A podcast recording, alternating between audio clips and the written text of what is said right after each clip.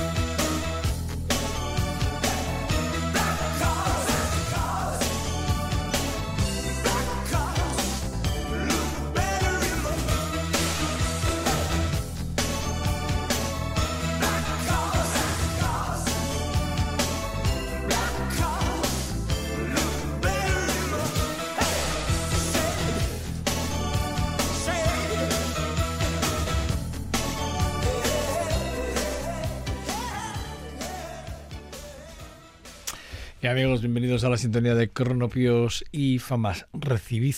el saludo de Yanira Spuru desde el control técnico y de quien nos habla Joseba Cabezas. Cronopios y Famas.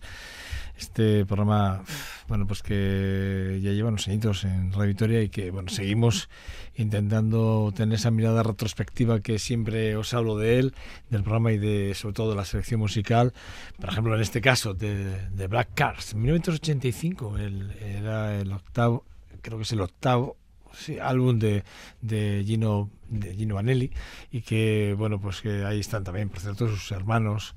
eh, detrás de esta maravillosa eh, eh, bueno producción en la que también está Gerhard pero que no puede ser uno de los grandes trompetistas y productores y, productores eh, internacionales, de los más grandes. Por cierto, que ese es el octavo álbum, pero venían del de, éxito del 73 de Crazy Life, vinieron con aquel store eh, at the Sun Up, que creo que se, se duró así en el 70 y algunos, 70, creo 75, 76. ¿eh?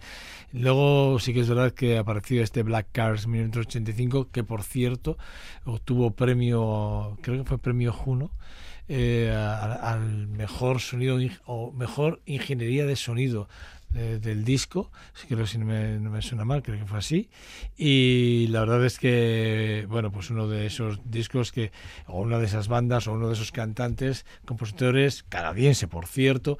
que, que, tuvo a bien durante los años 70 y 80 pues bueno pues publicar pues cerca de si no me fallan los datos cerca de unos 15 20 discos eh, eh, a uno por año. El último creo que se publicó en el 2019 con aquel de, de, de Windows Road y que bueno pues luego tiene tanto recopilatorios como, como discos, eh, discografía propia o de estudio, de alguna forma. Bueno, una, una banda que a muchos nos hizo pasarnos muy bien en algunas discotecas, no os voy a engañar, ¿eh? o sea, esto, esto, esto es así. Eh, y, nuestro siguiente invitado viene desde Liverpool, nació en el 63 y es uno de esos músicos que, claro, tiene el apellido que tiene. El apellido es Lennon. Julian Lennon. Este es el hermanastro o el, sí, de, de, Sin Lennon, que, que, bueno, pues que, dos madres, dos madres, un mismo padre, mismo apellido, evidentemente, ¿no? Y que, bueno, pues él lleva el abuelo, él, lleva, perdón, el, nombre, en, eh, digamos, en referencia a su abuela por parte paterna, de alguna forma. Es el, digamos, la madre de John Lennon se llamaba Julian, y bueno, pues él se llama Julian Lennon, en homenaje a su abuela. Bueno, pues un, un hombre que sí que es verdad que, así como hemos pinchado en algunos en alguna ocasión, hemos pinchado a Sin Lennon, es verdad que a Julian Lennon todavía no lo habíamos pinchado, no habíamos hablado nunca de, de, él, y bueno, sí me parece que creo que deberíamos hacerle este pequeño guiño y que no sea la última vez que aparezca en el programa, porque sí que es verdad que a mí a mí me gustan sus producciones, no os voy a, no os voy a engañar. Eh, eh, de, alguna forma, eh, cuando yo recaigo en él, es por un, un, texto que cae en mis manos de un libro, de, de, una referencia de un escritor inglés que hace referencia concretamente a Julian Lennon como uno de los que, bueno, que hizo ciertas composiciones o arreglos o pensando en partes de canciones de los Beatles y que de ahí él fue desgranando partes del álbum del cual os estoy hablando, que bueno, pues en el que él pues va hablando de, de es Ballot, es el, el, el, álbum, y que bueno, pues él va desgranando canciones y va contando pequeñas historias de los Beatles en esta entrevista que os digo, y, y, va contando y me llamó la atención y fui a escuchar el disco y la verdad es que me sorprendió muchísimo. Vamos a escucharlo y vamos a escuchar además el homónimo del disco.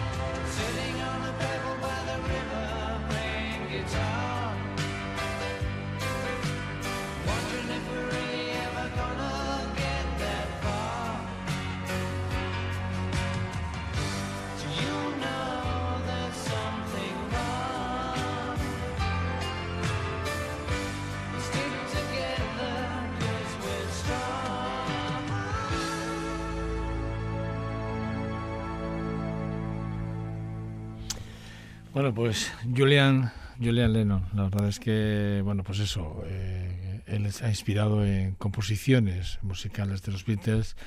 como la conocida canción de, su padre, de, Lucio, In the Sky, White Diamonds, o a partir de ahí, pues de Good Night, o de eh, la que, por cierto, canta Ringo Starr, o la que le inspiró, eh, una parte que le inspiró también de Hey Jude, de Paul McCartney, bueno, y así, un OTC, y hace este Malati, que es así como se pronuncia, en el que, bueno, pues un, álbum en el que a mí me parece que es muy, muy interesante y que Julian Lennon, como bien nos ha demostrado, tiene metido en la, en la sangre eh, la música de, que, tanto eh, su padre defendió y que por, tan, y por tanto nos aportó con sus composiciones y sus arreglos eh, música de los Beatles, sin lugar a. Bueno, eh, vamos a escuchar dos temas de Dirty White Boy. Es una de esas, de esas bandas que eh, prácticamente creo que duraron muy poquito. Y cuando digo muy poquito, pues no sé si deciros que se, se formaron ahí en el 89, 88, 89, me suena así el dato de cabeza y se separaron, creo, si no me resulta el dato tampoco un poco así raro, creo que un año después, en 1990. O sea, publicaron solo un álbum y de ese álbum, pues eh, aquí quien suscribe el contenido del programa, pues, pues, pues la verdad es que, bueno, pues me he quedado con, con ellos, me, porque ¿Por qué desaparece eh, Dirty eh, White Boy? Bueno, pues desaparecen simplemente porque no tienen ventas, no acaban de vender, no acaban de convencer al público y bueno, pues decide la discográfica decide rescindir todos los contratos que tenían con ellos, que a ellos en principio les pareció maravillosos, pero bueno, pero bueno, pues desaparecieron. Bueno, uno de los grandes, para mí una de las grandes bandas del glam metal sin lugar a dudas. Y yo no lo digo yo, sino hay aquí hay expertos en esto del glam, de la música glam. Hay enciclopedias escritas eh, por gente que sabe muchísimo de esto y que y que hablan de esta de las de, la banda de los Dirty White Boy como una de las grandes bandas. Es como cuando, imagínate cuando los Queen, eh, eh, bueno, se metieron con el Rhapsody imaginaros que bueno que no se creía no se creía en ese en ese programa en ese, bueno, en ese tema concretamente bla bla bla bla y acaban desapareciendo y al cabo de muchos años diríamos jo, pues fíjate qué pena que los que, que, que The Queen no pues un poco a mí me da la sensación que, que, que o bien que David Glenn Esley que es así como se llamaba el vocalista y líder de la banda no supo tampoco probablemente venderse bien encima del escenario y eso que era un performance en toda regla, lo podéis ver y disfrutar en cualquier plataforma, o algo más allá de lo que se puede desconocer y que se haya escrito, pues estaba detrás de que esta banda no progresase en la historia de la música, siendo ahora mismo uno de los grandes referentes, porque la, la, banda californiana fue uno de los grandes referentes del clan, ya luego del metal, pero sí, pero en principio del clan. Y bueno, pues la verdad es que años 70, años 80, eh, hablábamos de, pues fíjate, veníamos hablando de los, de, por entonces de, los, de los John Lennon, veníamos hablando de David Bowie, por entonces, Pete Comet, eh, podíamos hablar de un montón de músicos que por entonces iban progresando, iban creciendo y bueno, pues iban alimentando la historia de la música. Bueno, pues esta banda desapareció y hoy nosotros queremos hacer este pequeño homenaje con estos dos temas.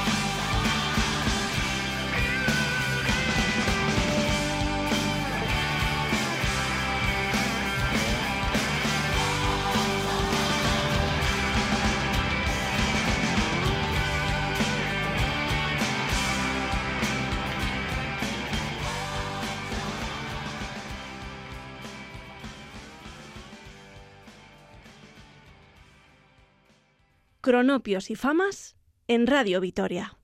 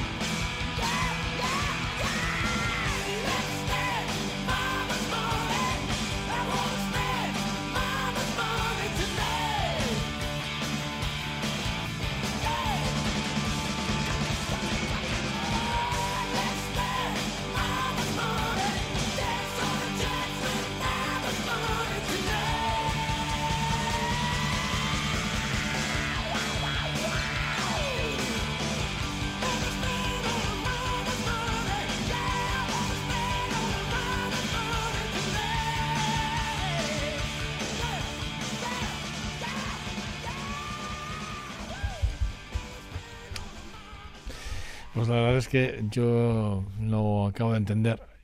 ahora leyendo un poco más de una parte de un artículo que, que se publicó por entonces, por allí, por mediados de los 90, de los 90, entre 93 y 94, después de que lanzaran en 1990 The Bad Reputation, que es, eh, es el álbum del cual estábamos hablando de, de los Dirty, eh, White Boy, bueno, pues algo se entiende algo más, ¿no? Después de aquellos dos singles como Lazy Crazy o The Less Expect eh, Money, probablemente, bueno, pues bueno, el poco éxito, bueno, pues eh, hizo que, bueno, que la propia empresa discográfica, bueno, pues diera un paso atrás. Pero sinceramente, yo, a mí me, encanta, no, no os voy a decir nada más. No tengo el álbum, ¿eh? también os lo digo, no lo tengo. Y, sinceramente, eh, creo que me tengo que hacer con él porque, bueno, además, mira, pues, pues es de pulidor y yo creo que podemos intentar hacer, hacernos con él para tenerlo, sin más. Bueno, eh, otra de esas bandas que a mí me mueven y que en este programa de Cronopios y Famas han estado en muchas más ocasiones son la banda australiana eh, bueno más concretamente de Signe de Inix que para mí bueno pues los hermanos eh, Farris bueno pues siempre han sido unos genios talentosos como, como ellos solos. Y que en el 77 pues bueno cuando se formó la banda pues ellos ya tenían claro que bueno pues que, esto iba a tirar y así fue. Y así así siguen todavía. Y bueno pues la verdad es que es una de esas bandas repito que a mí a mí me sorprenden mucho porque cuando uno bueno se, se, se disolvieron en el 2012 además y haciendo una gira muy importante anunciando la despedida. Y sinceramente me parece que bueno que fue una despedida que con sabor amargo, porque yo siempre, y además así nos lo hizo saber uno de sus hermanos, eh, creo que fue, si no recuerdo mal, eh, Adriu, que dijo que, bueno, pues que, que, era un fin para volver, ¿no? No han vuelto, pero dentro de esta banda, que a mí, repito, de, de, de rock, que experimentaron con muchos espectros musicales como puede ser el ska o el pop incluso New Age coquetearon, coquetearon con él en algún momento. Bueno pues a mí es verdad que fue una banda repito que dejó muchos, muchas pinceladas con mucho talento con muchas ganas de hacer cosas y de mostrar al mundo que bueno pues que ellos venían para hacer algo diferente y así fue sin lugar a dudas eh, para mí eh, hay varios el, el, el, homónimo del 1980 es el disco que uno de los que más me gustan pero sin lugar a dudas el disco que a mí uno que me tiene enamorado es de Swing y no por nada pero de Swing me encanta y de Listed o de Listen perdón Like uh, Tributes también es otro de esos discos que me gustan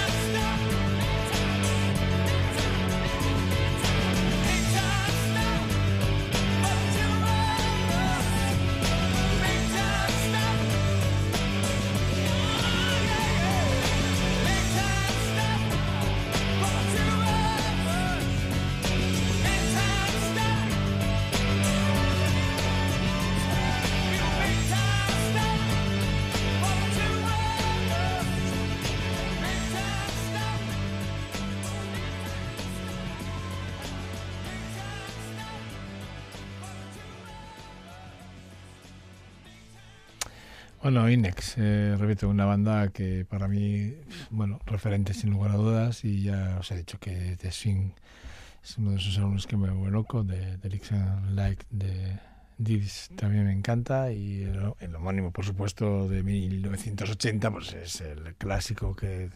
que todo el mundo quiere tener y que todo el mundo se acuerda de él. Bueno, Inex, acordaros de, ellos que son increíbles. Bueno, eh, hay un cantante que hacía muchísimo que yo no oía y que además tenía ganas de, encontrarme con él sin quererlo. Encontrarme. Sin quererme encontrar, quería encontrarme con él. Esto es para explicarlo. Quiero decir, había escuchado cosas de él,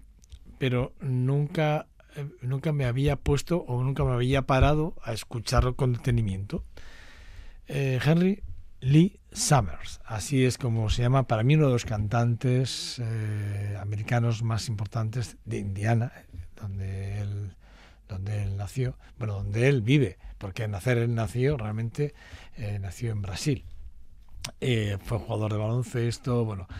eh, sin embargo, bueno, eh, él ya inquieto por cantar, tocaba, era se puso a estudiar batería y tal, y a finales de los años 70, principios de los 60, realizó giras por el medio oeste, por el sur de Estados Unidos, bueno, y publicó eh, dos álbumes independientes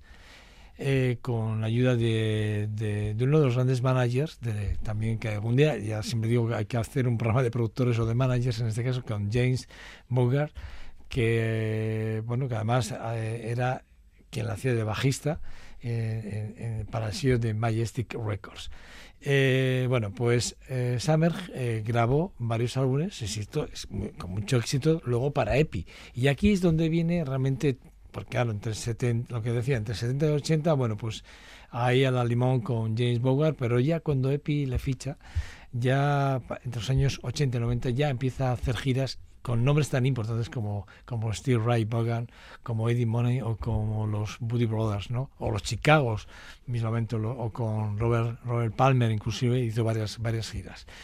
Bueno, con Richard Max, hizo dos giras muy importantes y bueno pues eh, fueron creo que la, clave para que luego él bueno pues saliera ya con, con, su propio nombre a decir aquí estoy yo no e, este I works I have to the, the girl es lo que representa para mí uno de los más grandes sin lugar a dudas como es sin lugar a dudas eh, Henry Lee Summers